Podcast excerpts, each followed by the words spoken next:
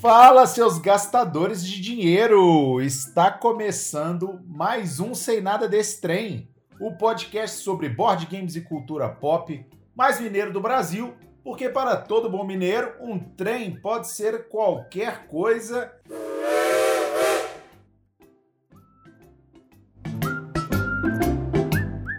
E hoje, e pela terceira vez, estou novamente aqui com meus sócios e time de ouro do board game do Sem Nada Desse Trem, Alexandre Ziviani. Epa! Como é que você tá, meu velho? Bom? Tamo jóia. E você, bicho? Alexandre, a gente ainda não falou o tema de hoje, mas eu queria saber se você gasta muito dinheiro com isso. Cara, é inevitável gastar algum dinheiro com isso. Né? É proporcionalmente ligado ao tanto dinheiro que eu gasto com os próprios jogos de tabuleiro. Eu não consigo desvincular.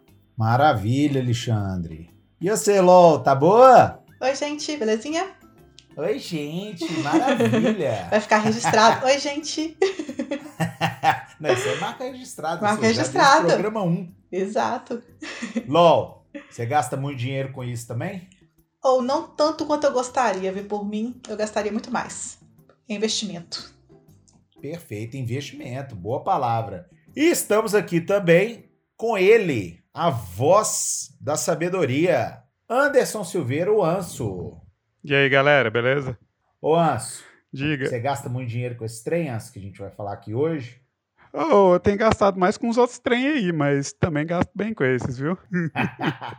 Eu tô igual a LOL. Eu gostaria de gastar mais dinheiro, mas eu ainda prefiro comprar os jogos, mas ainda acho muito importante o tema de hoje, que nós vamos acabar com o mistério agora, que a LOL vai falar pra gente. Fala aí, LOL. Nosso tema hoje é sobre os acessórios e os itens que a gente compra para poder melhorar os nossos jogos. Isso, melhorar a experiência da jogatina na mesa. Exato. Lembrando que não estamos incluindo aqui expansões, promos, nem nada do tipo. Né? São periféricos mesmo dos jogos de tabuleiro. A gente pode começar falando que, sei lá, o que mais vende aí são, seriam os inserts? Não, eu diria que os sleeves são os básicos né, do, do, do suplemento dos jogos de tabuleiro. Exatamente. Eu começaria pelos sleeves mesmo. É o primeiro, primeiro tópico assim tem que ser sleeve. E o que é sleeve, Daniel Pessoa? Os sleeves, senhora Alexandre Ziviani, são para mim a melhor invenção do universo dos board games. São aqueles plastiquinhos de diversos tamanhos, nos formatos principalmente das cartas dos jogos, e que têm como principal finalidade protegê-las de algum acidente, principalmente com líquidos, né? Que acontece com frequência nas mesas de jogatina. Com frequência não, mas às vezes acontece. A gente não quer que isso aconteça, a gente preocupa com essas coisas, até porque o jogo é um item muito caro hoje em dia.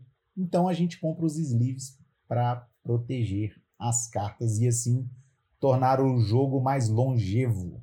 É, e também ajudar a embaralhar também, né? Na hora que você vai embaralhar, os sleeves deixa deslizar melhor as cartas. Então dá uma a facilidade durante o jogo, assim. Pois é, eu falei 10 minutos sobre sleeves e a LOL deu a melhor característica do sleeve. O que torna ele realmente útil na jogatina, Sim, né? útil. É, eu até comecei tentando puxar sobre os inserts, mas se tem um item dessa lista que eu considero imprescindível, são os sleeves. Eu acho que a galera devia investir neles mesmo. E eu já queria te parabenizar aqui que você conseguiu fazer um negócio que eu tenho que me concentrar muito para fazer, que é não falar plásticozinho. Quando chega cliente lá no- na Fantasy, ah, mas o que que é sleeve? É uma dificuldade não falar que é o plásticozinho que, que protege as cartas. E você já mandou de cara, um plastiquinho. Cara, e é interessante, a, a Flávia mesmo, ela gosta muito de citar os sleeves, que quando ela entrou nesse meio mesmo, por, por nossa causa, assim, começou a jogar mais com a gente, e ela via que eu faço questão de comprar o jogo já acompanhado dos sleeves, ela falava, gente, eu nem sabia que existia isso. E realmente as pessoas não têm é, esse conhecimento mesmo, que tem esse protetor de cartas, né? A não ser as pessoas que já jogavam card games lá atrás, né? Os jogadores de Magic e outros jogos. Exatamente, eles eu acho que até usavam outro nome. Eu acho que eles chamam de Shield, o pessoal dos card games. Eles chamam Isso de Shield mesmo. ou algum outro nome. É, sim, é e você Shield. personalizava os shields, né? É, eles tinham os fundos, né, escuros, que você podia colocar coisa azul, vermelho, colocar até símbolozinho bonitinho nele. Então, é, realmente era shield, que ele até é um material mais grosso do que o sleeve mesmo. E aí foi criando, né, para os jogos também modernos, os sleeves, que são os plásticos mais simplesinhos, mas que salvam vidas. Os sleeves, sim, são extremamente necessários, mas tem horas que a gente vai ficando irritado, porque, igual o Daniel falou, tem dúzias de tamanhos diferentes e tem editora que consegue lançar um jogo que não encaixa em nenhum tamanho pré-existente.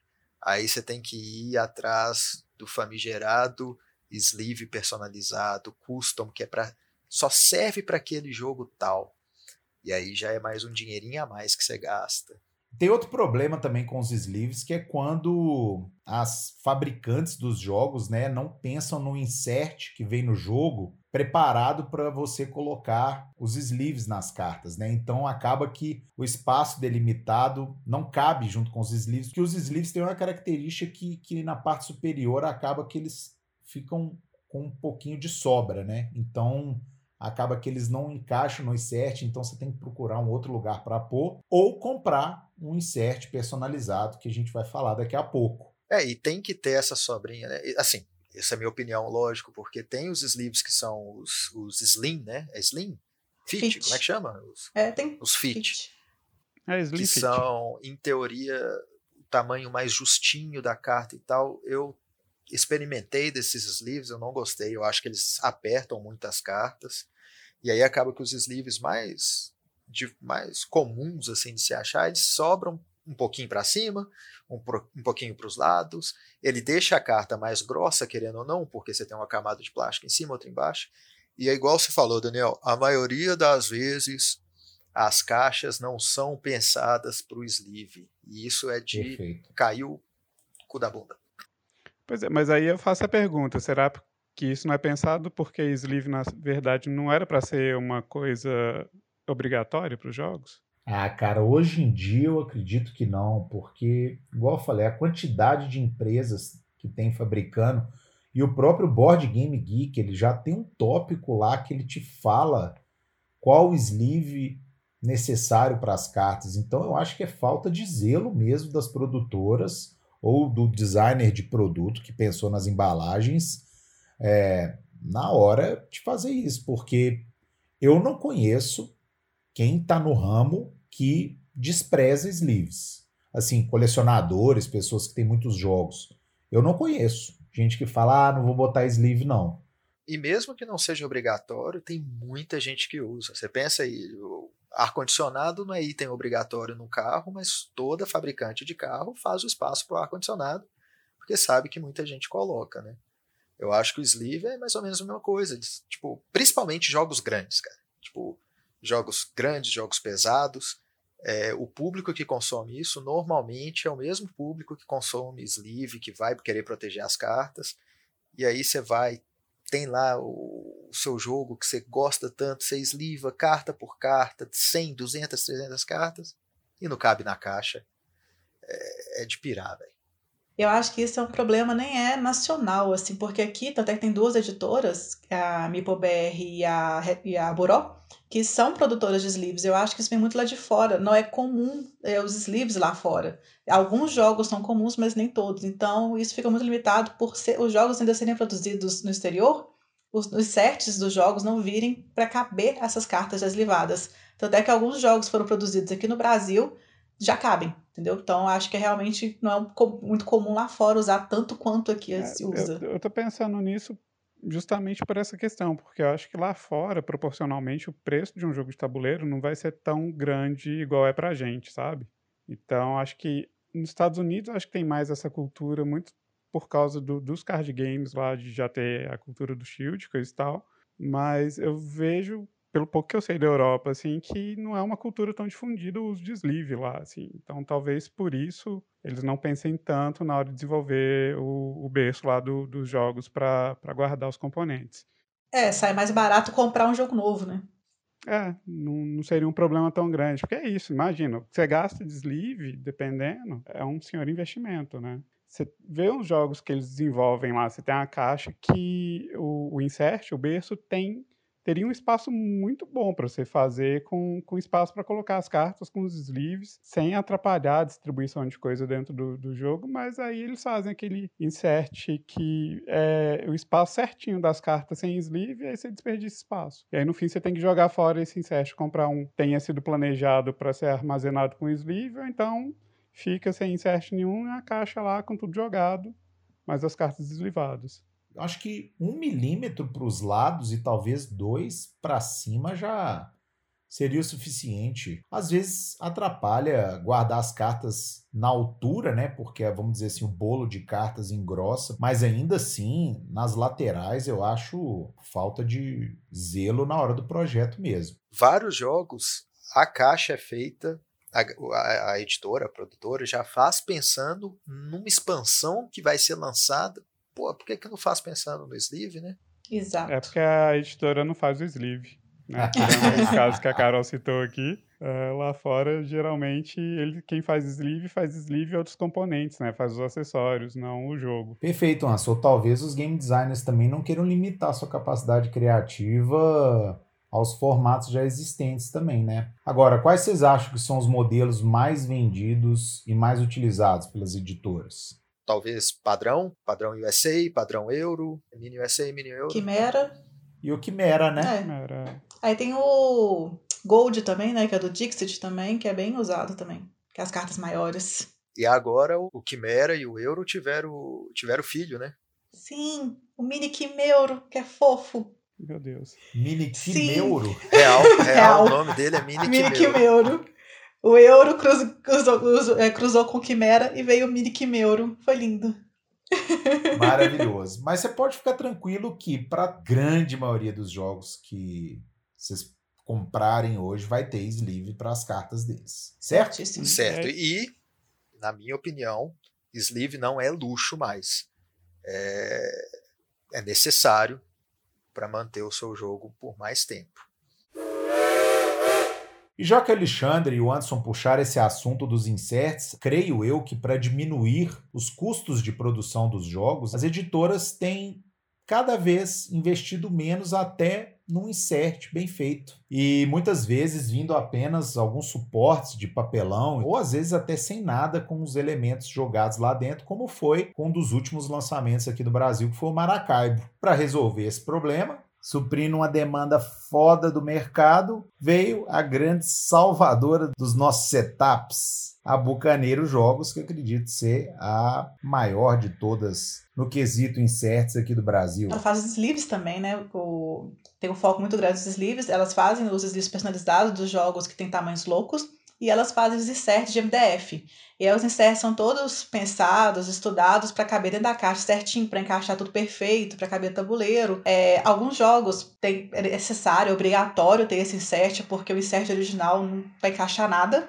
Então, ter esse insert de MDF, assim, salva muito o jogo. O Terra Mística que a gente tem aqui, sem o insert, é uma loucura. Você fica 5 horas abrindo o ziplock para conseguir jogar. Com o insert, não, tá tudo bonitinho lá. Coloca só na mesa o insert todo separadinho, modular ali, e começa a jogar. Bem melhor. É, o insert é maravilhoso por isso. Ele tem dois papéis, né? Ele te auxilia a guardar um jogo de maneira que, que ele vai ficar mais bem conservado, ele uh, vai proteger melhor suas peças. E ele também, ao, vários inserts te ajudam no setup do jogo. Jogos que são muito demorados o setup, o insert às vezes já facilita isso, né? Vocês acham imprescindíveis os inserts? Não. Assim, até pensando um pouco pelo preço deles, vocês acham caros os inserts no Brasil? Eu acho que para certos tipos de jogos vale a pena demais o investimento. Tem jogo que é necessário mesmo, mas o preço eu acho razoável. Não acho caro e nem acho barato. Eu acho que é um preço justo pelo material, pela qualidade que vem. É um, é, é um bom custo-benefício para o jogo que precisa desse. Exatamente. Pelo tempo que vai te poupar, pelo cuidado que você vai ter com o jogo ali, pela evitar do jogo estragar, de tudo, né? A organização que o jogo fica ali, então acho que vale a pena. Tem, é bom. É, o único problema, entre aspas, aí é que normalmente, quanto mais caro o jogo, mais caro o insert. Então você já fez um grande investimento no jogo e esse investimento vai proporcionalmente ser grande também no insert. Você tem insert aí de, sei lá, quanto vai chegar? Aos 200 reais? Graças à magia da internet, eu dei uma olhada aqui no site deles. O insert mais caro no site da Bucaneiros é do Última Fortaleza, que eu nem sei que jogo é, que é 223. Então, assim. É, mas eu não sei o preço do jogo, né, para saber. Mas é o tamanho da caixa, né, é, a quantidade de componentes. O que né? eu conheço, que é o segundo mais caro, que é o Made Night, a, ca a caixa realmente é grande. O insert dele tá, também é 223. Você tem o jogo já de tabuleiro, você pega o preço do insert, você pega o preço de sleeve, né? Vai indo, vai indo, você já está aumentando aí em 20%, 30% o valor que você pagou no, no jogo, né? Se não for mais, dependendo, você pegar, sei lá, o insert do Midnight, igual o Alexandre citou, 200 conto, velho, é o quê? Quase 20, 30% do valor do, do Midnight hoje? Não, é, hoje é porque o Midnight está sendo, sendo vendido em leilões aí por mil conto, né? Então, Tá, mas aí é, pensando é, no jogo, é, no preço de saída dele. Melhor pensar assim. É, eu acho que o último vendido no Clube Nerd, que eu até olhei para comprar, era 700 reais. Então, é isso que você falou aí mesmo, 30% do valor do jogo. É muito caro. Porém, deve ser muito útil também, né? Para eles terem feito algo nesse valor. Eles devem imaginar que tem saída mesmo, né? É, outra questão do insert que eu acho desvantagem, assim, na verdade, é o tanto que ele aumenta o peso do jogo, né? Porque tem jogo que já é uns tijolinhos, e o insert de MDF, então, pesa ainda mais. Eu vejo pelo Lords of Waterdeep com, com a expansão, tanto que o jogo ficou pesado, assim, tipo, segurar a caixa mesmo. Sim, e colocar dois desses, dois jogos pesados, Banquete de Odin e Caverna, numa sacola daquelas que a gente ganha, acaba fazendo exercício físico ainda, levar isso para algum lugar. É, né? academia. Pois é, dá um aumento considerável. Aí eu tenho uma solução muito boa, que hoje em dia, né, com a graças à internet também, a gente descobriu, eu descobri muita coisa hoje, é o fazer seu próprio insert. É, tenho visto o pessoal fazendo de foam, que é tipo um papel com uma espuminha, assim, um papelãozinho com uma espuminha dentro, que é até o do... É um isopor prensado. Isso, exato, que a gente até o Founders of Gloomhaven, que a gente jogou essa semana, ele é todo insert, é todo montado nisso e já vem meio pronto, todo bonitinho, cortadinho certinho, de encaixe. Achei bem bacana. Mas aqui no Brasil, pelo menos, não tem dele assim para venda, é só mesmo fabricação própria. Se quiser comprar o papel, cortar, colar e tudo. E vi um pessoal fazendo de papel Panamá, que fica umas caixinhas bonitinhas. Mas além disso, tem empresas, e está surgindo muita empresa de impressão 3D aqui no Brasil. E algumas estão investindo em fazer insert material é, em 3D né, fazer impressão 3D deles, que tá ficando mais leve. Então eu já vi do Paladinos e achei bem legal, que não fica pesado o jogo. O, jogo, o Paladinos já é uma caixa pequenininha, mas tem um milhão de componentes dentro. Então o jogo fica pesado. E aí esse o insert de impressão 3D não fica tão pesado. Então isso ajuda muito para substituir o MDF que pesa muito a caixa do jogo acaba que vira até um hobby, né? Igual tem muita gente que gosta de pintar miniaturas. Acaba que como você consegue esses desenhos técnicos dos inserts, de alguns deles na internet, somado ao fato de que uma folha de foam hoje de 70 por 70 centímetros custa no máximo uns 25 reais, eu acho que você consegue fazer um insert inteiro de um jogo por esse preço. É, eu já pensei muito em fazer já. Já analisei muito para comprar e fazer, porque eu também adoro essa parte de organização dos jogos, então é uma coisa que eu com certeza investiria, eu acho. Não, galera, vocês são muito animados. Eu, eu, eu, tenho, eu tenho que dar um momento reclamão meu aqui, porque eu já tenho preguiça de deslivar as cartas que dirá fazer a porcaria do insert. Não é pra mim, não.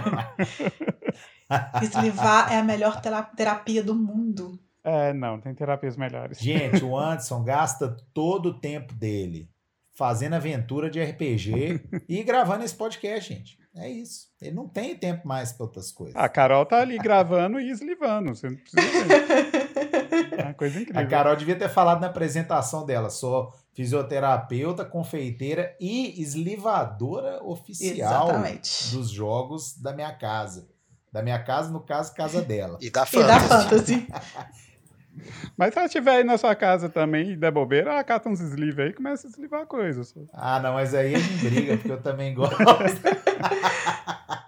Só fazer um momento aqui, professor de inglês. Foam, na verdade, é, é a pronúncia errada de foam, que é, que é literalmente espuma em inglês. Olha aí. Então, esse material é tipo uma espuminha. Uma coisa a gente tem que, que levar em consideração. Os caras que fazem insert deve ser um trabalho, porque você tem que pegar a medida, o insert não pode ficar frouxo na caixa e não pode ficar maior que a caixa. Tem que ser a medida certinha da caixa. E aí, qual caixinha encaixa onde, o que, que você vai poder. Eu, eu, eu acho legal essa parte, assim, do trampo que os caras têm para poder criar um insert, né? É praticamente um jogo novo, né? Sim. E é muito legal que você vê que realmente eles compram, ganham, enfim, os jogos para poder fazer os inserts e depois eles fazem um leilãozão desses jogos que ficam lá com eles. Na Ludopédia eu já vi eles fazerem umas duas vezes. Cara, acho que tem jogo que antes de sair aqui no Brasil eles já estão com insert pronto, assim, eles já pegam um jogo gringo, já começam a estudar para na época do lançamento do jogo aqui, você já tem insert para comprar. Acho que Gloomhaven foi isso. É, sem falar nos jogos importados, né? Tipo Lords, que até hoje não teve uma edição nacional, eles têm insert para Lords, porque era uma demanda. É, alguns jogos, na verdade, tem até que adaptar, porque do Gloomhaven eles fizeram para a versão gringa, né? Quando ele foi saiu o financiamento dele e tudo. E aí eles tiveram que mudar algumas coisas porque a versão que veio para o Brasil foi uma segunda edição, então teve algumas mudanças. E aí eles ah, tá. tiveram que. Chegou a edição pra, da Galápagos para eles, só que chegou mais ou menos junto com, com as lojas. Então eles tiveram que correr para fazer o planejamento ali, tudo certinho, para fazer as mudanças, para conseguir lançar praticamente junto, mas não conseguiu, demorou um pouquinho ainda. Eles têm pedidos de 200 inserts por mês, assim. Na época do Gloomhaven foi para tipo 600 pedidos de insert. Então eles tiveram que correr muito para conseguir fazer tudo, para entregar para a galera, para chegar tipo uma semana, duas, duas, três semanas depois do jogo. E na pandemia. E na já, pandemia, né? exatamente. Pandemia.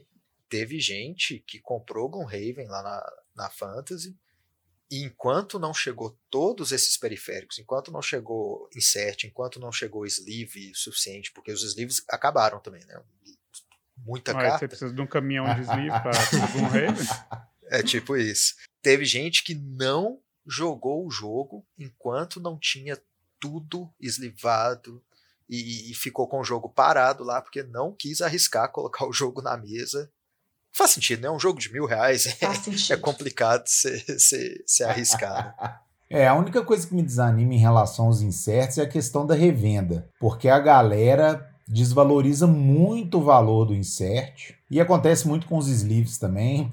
Você tentar vender um jogo hoje, falar que tem carta eslivada e nada é a mesma coisa, porque a galera não vai te pagar pelo, pelos sleeves e muito menos querem pagar o valor cheio do insert. O Alexandre deu o exemplo lá do ar-condicionado, é a mesma coisa de um carro com acessório, velho. Acessório de carro não vale nada na hora da revenda. E nos board games parece que é a mesma coisa. Mesmo esses acessórios sendo a prova de que você conservou o seu jogo bem a mentalidade do insert para o consumidor, né, quando você está vendendo usado, é isso, ah, vou aumentar o preço porque tem um insert. O cara fala, foda-se, então tira o insert e, e fica com ele. Ele sabe eu que faço você o que com o insert, ou vagabundo? Exatamente, o cara sabe que você não tem o que fazer com o insert, então ele tem você na mão dele. Eu falei um palavrão, você viu? Eu fiquei bravo, que eu vendo muito jogo e acontece isso que o Alexandre falou. Acompanhado aí dos sleeves e dos inserts, o, o que mais que tem que a galera pode comprar para melhorar a experiência aí na mesa de jogatina? Eu acho que é customização dos componentes. Por exemplo, tem muito né, os tokenzinhos de papelão e tem pessoas, hoje em dia, né, citando de novo as empresas que fazem impressão em 3D, então o pessoal faz aquelas moedas de metal. Você customiza seu jogo, então você deixa ele mais bonito na mesa. Aí depende muito do que você gosta ali, entendeu? Se você quer o jogo bonito, se você quer o componente original, mas eu acho que tá muito na moda isso agora, entendeu? Trocar os componentes de papelão para pecinhas bonitinhas. Querendo ou não, isso é sim um, detalhezinho, você quer deixar seu jogo mais bonito, mas a gente tem que concordar que um, em vez, se em vez de você tiver um, sei lá, um milhozinho um punch de milhozinho no papelão, se tiver um milhozinho de, de, de madeira, o de madeira vai durar mais tempo, né? Então é sim um prolongamento na vida do, do seu jogo. É, eu acho que tem duas coisas aí. É, tem uns jogos que é isso, os componentes são tão fajutos, não vou citar nomes tipo Capital Lux, mas que são as moedas de papelão horrorosa e é, justiça seja feita, não foi culpa da editora nacional, isso até lá fora era do mesmo jeito. E aí você tem umas moedas que pareçam moedas, né?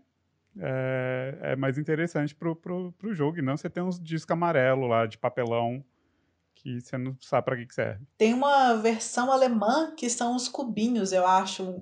É um cubinho de madeira, assim, bonitinha. Mas o resto da versão americana, a versão que saiu em qualquer outro lugar, foi esse papelão horroroso, que não tem nada impresso nele. É só aquele medalhão amarelo estranho. Que podia ter pelo menos um negócio impresso ali bonitinho, né? É, se eles não, se eles não pegaram rebarba, eles conseguiram emular muito bem, viu? Porque é igualzinhos. Tipo, uma pessoa que não conhece o jogo joga aqueles negócios fora, achando que é o, o miolo de algum de algum punch. é tipo só um punch errado, né? É bizarro, cara. Tipo, eu, eu no, no, final do ano passado que eu, que eu viajei lá para os Estados Unidos, eu tive a oportunidade de jogar o Wingspan lá e, e a, a senhora lá que tinha o jogo, ela trocou todos os marcadores de comida, daqueles que vêm no jogo, de papelão, né, redondinhos, ela comprou uns de madeirinhas, uns, são o formatinho assim, com, com parece que é um adesivo colado em cima, para substituir. E eu falei com ela que eu achei bem legal e tal. Falei, ah, pena que deve ser caro. Ela falou, bicho, eu não vou lembrar o valor certinho, mas era extremamente razoável, assim, um preço muito acessível que qualquer um de nós compraria, saca? É, eu fiquei até, eu lembro que eu fiquei até chateado na época porque ela falou qual era a loja online para comprar, também não vou lembrar porque memória. Mas eu falei, pô, se eu soubesse antes, eu tinha encomendado para chegar no hotel e não ia dar tempo porque eu tinha que voltar. Mas assim, essas mesmas coisas aqui, se você for olhar para comprar, é artigo de luxo, bicho. Mesmo lá fora tem alguns componentes que também não vão ser baratos, né? Eu tava lembrando aqui do próprio Lords of Waterdeep, é, aqueles cubinhos que indicam é, o mago, o clérigo, o ladino e o guerreiro. Lá fora eles chegaram a fazer uns de madeirinha que era tipo a silhueta de cada um, né? Então, tipo, o maguinho segurando o cetro, o guerreiro com, com espadinha e escudo. Isso era caro lá. Eu lembro quando eu comprei o Lorde, eu fui olhar o preço disso, que eu achei lindo, assim, era quase, sei lá, um terço ou a metade do valor do jogo em dólar, sabe? Acho que depois eles lançaram uma versão mais barata, em plástico ou resina, alguma coisa assim. Mas era tudo assim, sob encomenda, era um maior trampo você conseguir. É, acaba que eu não sei se para lotes faz tanto efeito assim. Se você tem um insert para o jogo, acaba que eles iam ficar dentro da caixinha ali. Eu acho que os cubinhos cabem perfeitamente ali no, no meio do tabuleiro, né? Então, a gente, com o insert, a gente eliminou esses cubos no meio do tabuleiro. E o máximo vai acontecer é eles ficarem bonitinhos ali na sua área de jogo. E, sei lá, por esse valor, eu não acho necessário. Então, acaba que é muito caro. Mas, claro que tem mercado para tudo, né? Eu acho que a maior evidência de que né, esses, essas peças mais bonitinhas são só é, luxo mesmo é que eu acho que entre nós quatro aqui, que a gente já, eu acho que a gente pode, nós podemos nos considerar grandes entusiastas de jogos de tabuleiro. Sim. Eu acho que nenhum de nós nunca comprou nenhum desses componentes à parte para poder embelezar o jogo. Eu compraria as moedas de Capital Lux, mas não. Quase comprei umas moedinhas de plástico de não sei que jogo que era, pra, justamente para o Capital Lux. Assim, mas fiquei a um bom passo de comprar esse negócio eu tenho uma teoria de por que, que ninguém nunca fez as moedinhas pro Capital Lux do mesmo jeito que a gente fica revoltado delas serem assim, a galera que faz esses componentes também deve ficar. Vai falar assim, eu não vou fazer para esse negócio, não. É feio, deixa feio. Se o dono não preocupou, eu que não vou preocupar. Ou então o jogo é uma bosta também. 25% das pessoas aqui gostam desse jogo, hein? 25% das pessoas gostam de jogo, e 25 partidas que a gente jogou, esses 25% venceu. Eu particularmente acho que pro, vamos dizer assim, para os Eurogames e tal, claro que um elemento de madeira mais bem produzidinho dá uma cara melhor para o jogo, mas eu não vejo necessidade de trocar esses elementos. As empresas 3D elas têm focado até mais nos jogos que são até de campanha, tipo um Zombicide, o próprio Gloomhaven, as pessoas têm construído, têm feito em 3D algumas alguns elementos que poderiam ser usados até numa partida de RPG, porque não? Para esses jogos sim são necessários, certo? Necessários não, mas seria mais fácil a pessoa querer investir. É, eu acho que eles são mais significativos, talvez. É, eu acho que se você pensar que se o jogo vem com, com esse tipo de componente, isso muda o valor do jogo, né? Claramente, assim. Pensa o Stone Age com aqueles componentezinhos de madeira, tipo a madeirinha, é, o ouro, a pedra, né? O tijolinho, que é na forma de tijolo, assim. Uh, Shatterstone, que vem com, com as moedinhas de metal. Então, assim, isso acaba valorizando mais o jogo também, né? Tanto no custo quanto no preço final. É, e só de curiosidade aqui, eu achei as pecinhas de alimento do Wingspan, pacote, né, com 40 pecinhas, tá saindo a 13 dólares. Então, se você pensar para um uma pessoa que mora lá, 13 dólares não é um absurdo de caro. Talvez seja para um jogo que lá deve custar uns 20 dólares agora, que eu parei para é. pensar aqui. E, e, e, esse, inclusive, é um outro argumento até para para questionar o preço elevado desses componentes mais bonitinhos. Né? A gente já está numa época que a impressora 3D não é aquele absurdo de caro que era antigamente. Né? É, quando, logo que saiu a impressora 3D, é, fazer uma impressão 3D era muito caro.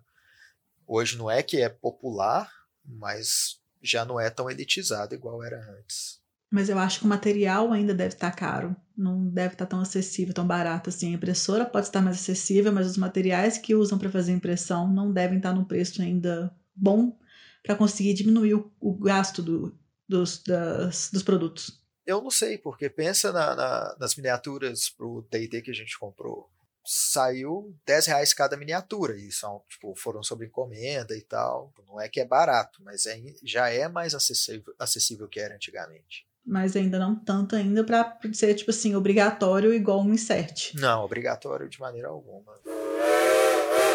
E para finalizar esse programa maravilhoso, falta a gente falar dos playmats, né? Que são um suporte para os elementos dos jogos. A grande maioria jogos que não têm tabuleiros, mas que fazem falta. A galera cria este cenário que até melhora a visibilidade na mesa. Nosso querido amigo Pedro Raia, beijo Pedro, fez inclusive um catarse de sucesso com um projeto de playmats para suas aventuras de RPG, olha aí. É, e eu recomendo esses playmats dele, viu? A gente comprou aqui quando estava em financiamento coletivo e curti, velho. Ou melhora muito a partida de RPG, Anderson? Agiliza umas coisas, o playmat dele tem inclusive controle de iniciativa, é mais fácil para ilustrar um combate, alguma coisa assim. E é isso, a gente voltar a ter miniatura em, em mesa de RPG por conta desses playmats. E não tinha, né? Não, geralmente a gente desenhava mesmo campo de batalha, alguma coisa mais para posicionar. Até porque o estilo da, da, nossa mesa de RPG é mais para ilustrar mesmo. Assim, eu não sou muito de ficar fazendo combate tático, não, porque isso para mim é muito D&D quarta edição e a gente já passou disso.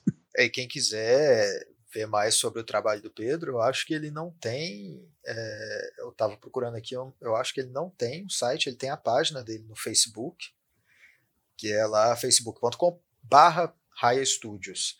Se ele tiver site, depois o Daniel faz uma edição e coloca aqui, porque eu acho que não tem. Pedro é um talento nato, né? É um grande empreendedor mesmo, inclusive quando a gente for falar de desenvolvedores no universo do board game, o Pedro tem cadeira cativa aqui no programa, porque além dos playmats, ele já fez o próprio jogo, ele desenvolve esses itens 3D para a galera do X-Wing. Então, assim, ele está antenado em tudo isso que a gente está falando aqui no programa hoje.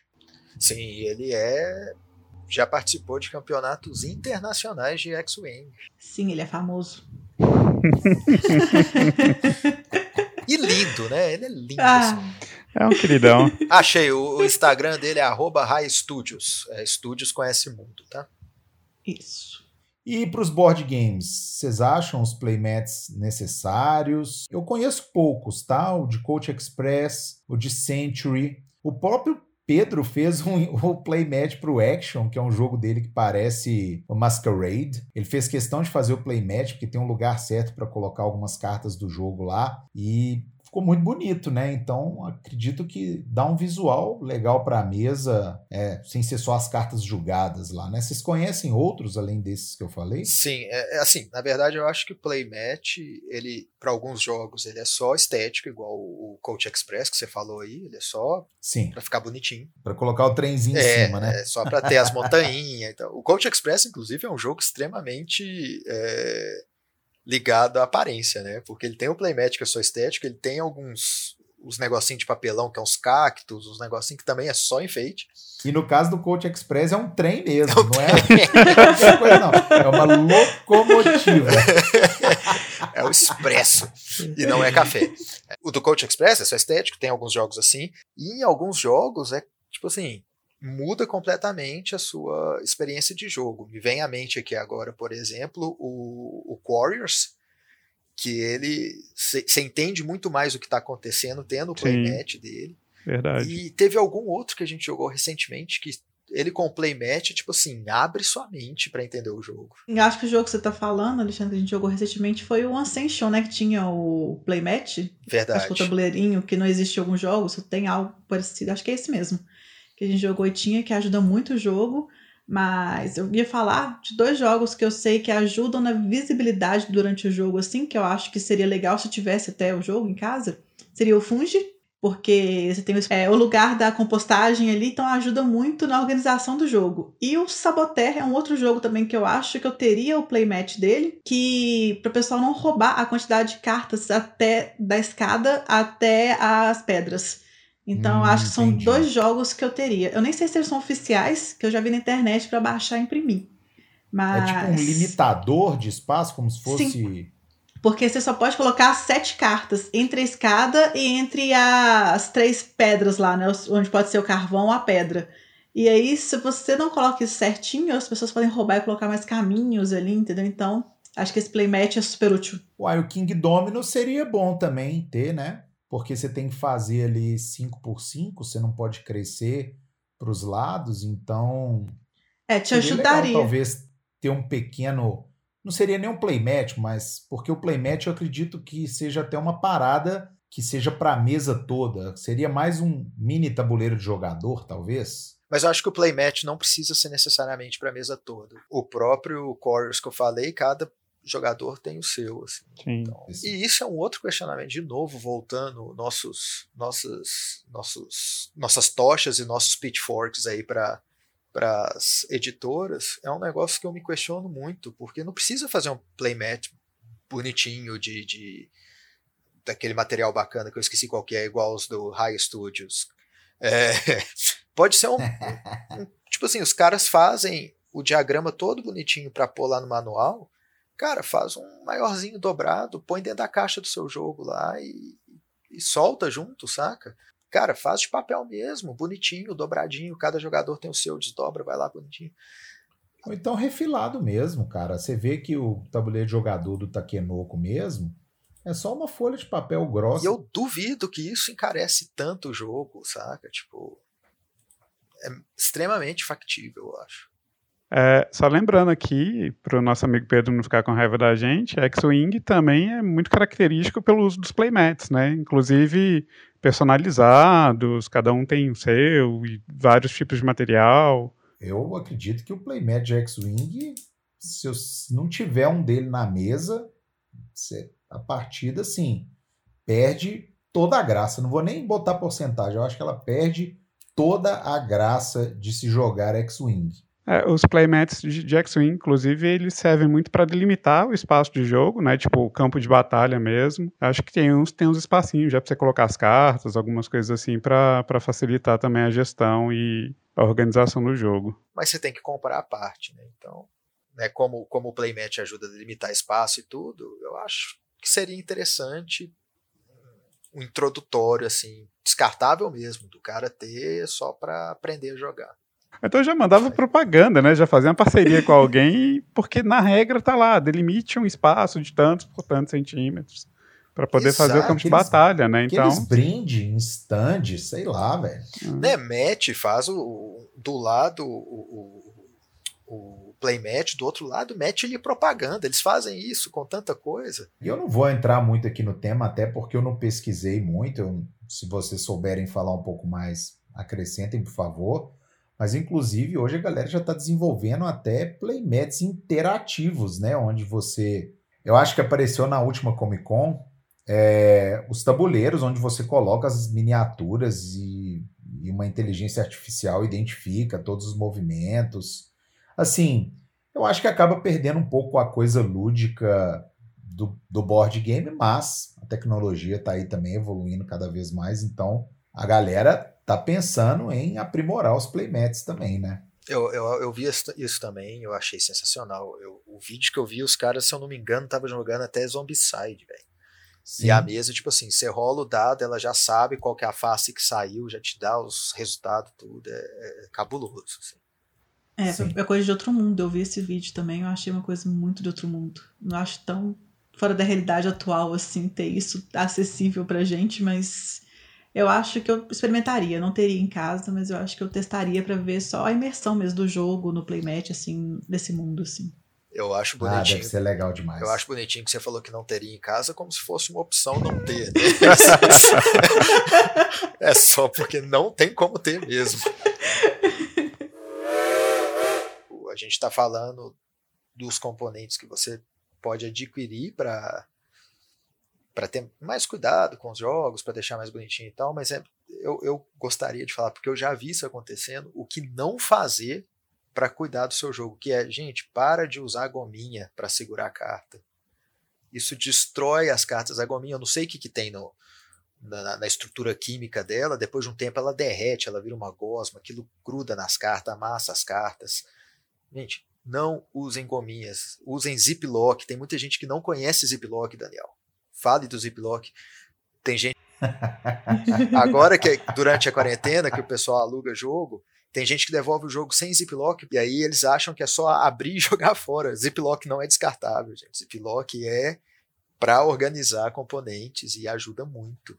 É até descartável, mas não no universo do board game, né? De maneira, de maneira Depois de um certo uso, você pode até descartar esse ziplock e pegar um novo e colocar os componentes, né? Mas só por isso. É, pode acontecer de rasgar e tal. Você compra um saquinho com 100 ziplock ali por 20 reais. Você tá doido, cara. é bom então... demais. Você vai no mercado central ali, ó, é sucesso. E quem nunca reaproveitou o ziplock do sleeve para guardar componente, né? Melhor coisa. Acaba o saquinho de sleeve, você já enfia oh. o trem lá dentro, velho. Não tem como. Já enfia as cartas que você eslivou. Olha só. Exatamente. É, a, a, a, segunda maior tristeza é quando sobra cinco sleeve dentro do ziplock de sleeve, porque você não, você não tem onde colocar aquele zip sleeve, você perdeu aquele ziplock. Tá doido? Eu junto com as cartas, pensando assim se algum sleeve rasgar na hora de embaralhar, eu já tenho alguns dentro da caixa. Olha a esperteza, tô chocada, eu nunca tinha pensado nisso. Chegamos ao final desse programa. A verdade é que, é, como a LOL disse no primeiro programa, são mais de 200, 300 jogos saindo aí por ano. E aí você pensa que cada um desses jogos vai precisar de uma dessas coisas que a gente falou aí.